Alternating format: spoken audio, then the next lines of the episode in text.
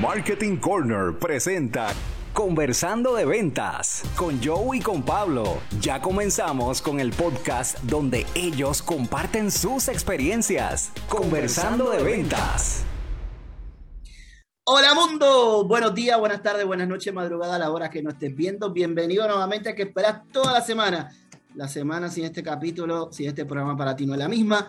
Conversando de ventas con Joe y con Pablo, si no, con Pablo y Joe. Con Pablo, y con Andrés Oroña Riente, el próximo presidente de Uruguay. bueno, ya eso. ¿Ya verás? Vamos a intentarlo, vamos a intentarlo. A ver qué pasa. ¿Cómo ha estado todo, Joe? ¿Cómo ha estado todo? Súper, gracias a Dios. Todo bien, todo bien. Eso es lo más importante. La gente, como toda la semana, ayudando a los profesionales de venta para que cada día me aguanto tiemblo, me aguanto. Porque sé que vas a venir con un tema. Respira hondo, inhala y exhala. No, no empecemos con el harakiri. Es que cada vez que veo la espada atrás tuyo me da miedo, así que sí, me da miedo que agarre la espada y como que. ¡Ah, no, no, no. Esa espada, tiene, una historia bien interesante. Eh, le tengo mucho cariño. Oye, primero que todo, antes de que comience, eh, mm. de verdad quiero darle la gracias a, a las personas, cientos de personas que nos están escribiendo, eh, que nos están eh, comentando y preguntando, pidiendo más información y enviándonos temas. Eh, de verdad se lo agradecemos, lo hacemos con, con toda la honestidad posible para que puedan, para que puedan crecer en esta profesión tan intensa y con todos los cambios que están viniendo en el mercado, que después hablaremos también un poquito más adelante, hablaremos un poquito más en, profundidad, yo creo que esto, este podcast eh, lo hacemos con mucho cariño y mucho respeto, pensando de que todos aquí podemos crecer, todos podemos echar hacia adelante y siempre dentro de las crisis hay oportunidades, así que este, que tú hablabas una vez de que cómo se compone el ideograma chino de, de crisis que se compone de letras, que es peligro y oportunidad. Así que. Son dos símbolos. Uno, uno, la traducción es peligro y otro, la traducción es oportunidad. Eh, un día lo vamos a poder presentar eh, y, es interesante. Eh, todo depende, depende de, de, la óptica con que tú mires las cosas. Hay gente que se enfoca en el problema, hay gente que se enfoca en las soluciones. Pero cuando te enfocas en las soluciones, es mucho, los resultados son mucho mejores. Joe, siempre. Un, profesional de ventas, cuidado con el harakiri, por favor. Un profesional de ventas, no importa la industria en donde trabaje, donde venda, tiene que saber de publicidad digital o ser una estratega en publicidad digital, en mercado ah. digital. Ah. Ay, Dios mío. ¿Por qué no me preguntas cómo se hace una serenata de bacalao? ¿Cómo se hace una serenata de bacalao? y me queda bien. Es fácil, hermano. si te lo digo, te lo digo por la última columna que publicaste sobre mercadeo, que tenemos que integrar mercadeo y ventas. Y yo he visto vendedores, obviamente profesionales de ventas, que todavía la parte de mercado digital como que la escarban o como que la miran, pero la miran con, con cuidado. Así que... Mira, eh, eh, wow, me están metiendo en problemas y yo no soy políticamente correcto, yo soy el, yo soy resultado de mis tiempos. Eso es lo más importante. Eh, no ser político. ¿Cuál es la realidad? La realidad es que todo profesional de ventas tiene que conocer de mercadeo. Tiene que conocer de mercadeo. Pero todo profesional de mercadeo debe conocer de ventas. ¿Por qué? Porque son disciplinas complementarias. Son disciplinas complementarias, aunque no necesariamente en todas las empresas trabajan de una manera fluida, de una manera ágil, y, simbiótica. Eh, por ejemplo, mercadeo básicamente, eh, si buscamos su, sus roles, mercadeo tiene que bregar con lo estratégico. Lo estratégico es el producto, el perfil del cliente, la comunicación, la oferta, cómo hacer llegar la oferta, Y el vendedor tiene que bregar con lo táctico. Cómo identifico al cliente, cómo presento la oferta, cómo manejo las objeciones de la oferta, cómo entro en una negociación. y cómo logro que esa negociación se materialice en una venta real. Así que son partes de la misma onda en el mismo proceso. Lamentablemente, lo que se hace a nivel de estrategia, y estrategia es qué voy a hacer, táctica es cómo lo voy a hacer, objetivo es lo que quiero, pero estrategia es qué voy a hacer y táctica es cómo lo voy a hacer. A veces las estrategias, si no tienen el olfato de la calle, van a dar mucho trabajo en poderse implantar de manera efectiva. Por eso es bien importante, bien, bien importante que los profesionales de mercadeo eh, se monten con sus vendedores y hagan la ruta y compartan con ellos y, entiendan cómo es su día y tengan una, una, visión directa del cliente. Esto es lo que se llama en, en mercadeo o en Cataño marketing intelligence. No existe quien tenga información más directa de los clientes que los vendedores. Pero por otra parte, esa información no se puede quedar en venta. Tiene que trascender y hay que dársela a los estrategas en el área de mercadeo para que puedan delinear una estrategia que sea efectiva. ¿Qué está sucediendo con el mercadeo digital? Mira, el mercadeo digital eh, tiene una serie, una, unas áreas totalmente comunes con el mercadeo tradicional. Antes decían eh, alcance y frecuencia. Alcance y frecuencia. Y alcance y frecuencia implica yo tengo que alcanzar eh, el máximo de personas dentro de mi perfil con una frecuencia que genere una actividad. Lo mismo sucede a nivel digital. Lo que pasa es que cada medio dentro del ecosistema digital requiere una ejecución diferente.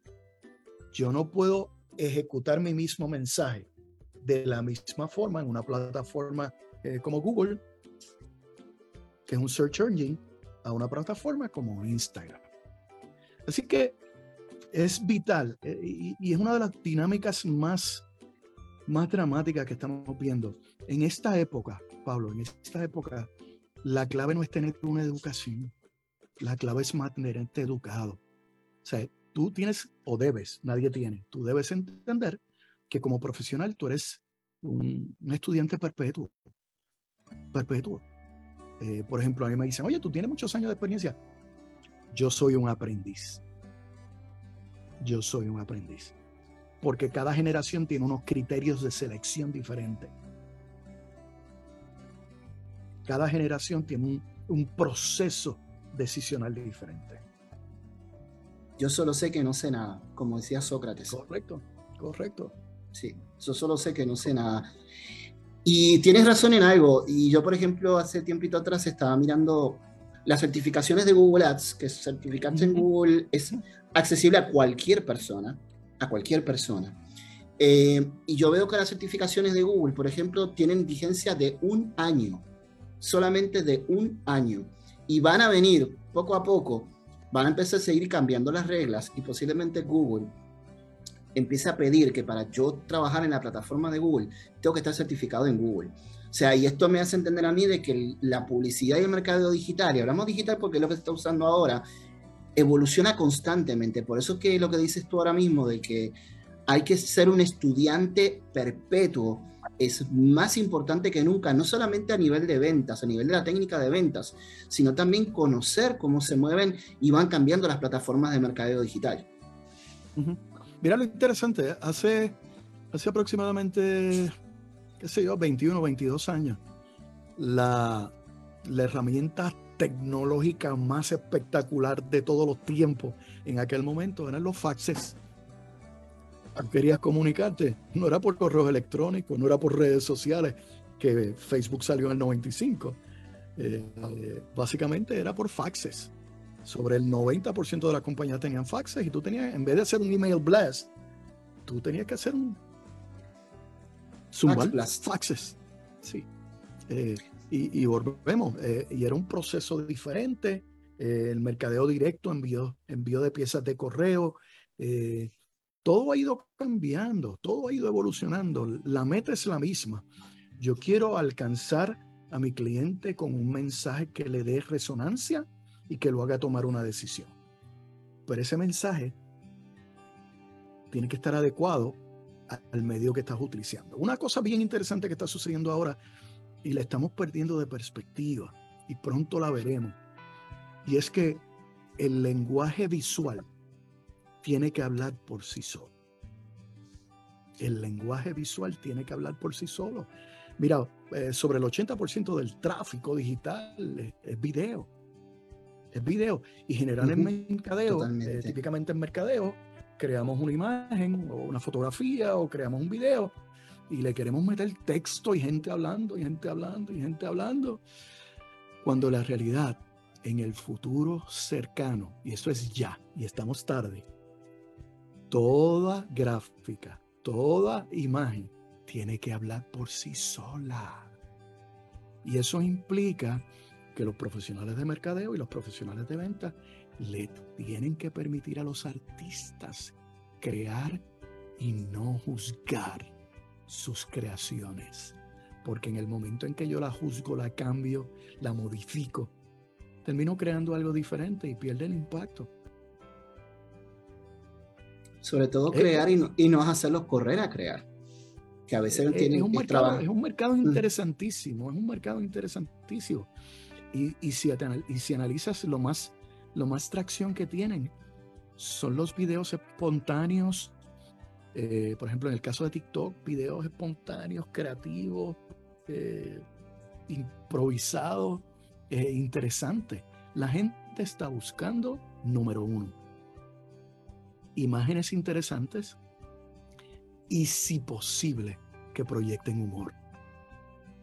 Si proyectan humor, el nivel de engagement es alto. Así que tenemos que entender que las viejas eh, paradigmas en términos de cómo desarrollamos los mensajes eh, no necesariamente están respondiendo a la vieja visión y a las viejas reglas. Eh, por ejemplo, el I Love New York. ¿Cuánto te dice a ti el, el, I Love New York, por ejemplo? ¿Cuánto te habla? ¿Cuántas cosas? Tú lees tres letras, lees una letra con, con un símbolo, un corazón, y cuánto te dice esa imagen. O sea que es bien importante, yo creo que es excelente lo que me estás diciendo. Ahora, para los colegas... Una de las campañas más interesantes de hace 7500 años atrás. Fue una campaña de Volkswagen, los Volky, o como le decimos aquí en Puerto Rico, los bolillos. A mí me encantan. Eh, cuando ellos salieron en el mercado americano, el anuncio no hablaba del carro. El anuncio solamente decía, piensa pequeño, think small. Think small. Y fue un palo. Fue un exitazo hay veces que queremos enviar tanta información que el exceso de información mata el mensaje principal. Y a veces el mensaje principal es simplemente una imagen o un video. Eso es así. Bueno, yo me acuerdo del ejemplo de Smirnoff Vodka, que cuando quiso entrar a Estados Unidos lo veían como una bebida rusa, pero entonces cuando empezaron a investigar y pasó por seis agencias distintas de, de publicidad, una de las cosas que notaron es que la vodka cuando tú la tomas no te queda el aliento, de, el, aliento en, la, en la boca. Y entonces empezaron a hacer diferentes campañas y por ejemplo decían Smirnoff Vodka, da, da, da. Por ejemplo, it leaves you breathless o te deja sin aliento. Y eso empezó a hacer que las ventas de, de Smirnoff Vodka se dispararan, que ahora obviamente cualquier persona te, la vodka te la toma mezclado con otra cosa, pero antes se veía como una bebida extranjera. Ya con la, o sea, cuando tú llevas el mensaje correcto es cuando la gente realmente eh, le hace sentido. Que yo creo que lo importante también que a la gente le haga sentido. Mira, pero mira, mira lo interesante. A veces lo urgente, a veces lo urgente nos roba lo importante. A veces lo urgente no nos permite hacer lo importante. En el pasado, no muy lejano, antes de tú sacar una campaña, tú hacías un test. Tú hacías grupos focales o traías clientes potenciales y se la presentabas y cogía feedback y la mejoraba. Pero ahora con la necesidad de sacar eh, todo rápido, eh, no estás haciendo publicidad, estás apostando. Estás apostando a que salga bien. Por favor, que salga bien. Salga Por favor, que venda, que a la gente le guste. Yo he escuchado una, una estadística de que de 4 de cada 10 eh, campañas de publicidad, solamente cuatro de 10 campañas de publicidad, 4 eran exitosas solamente, que era un 40%. las otras seis se caían.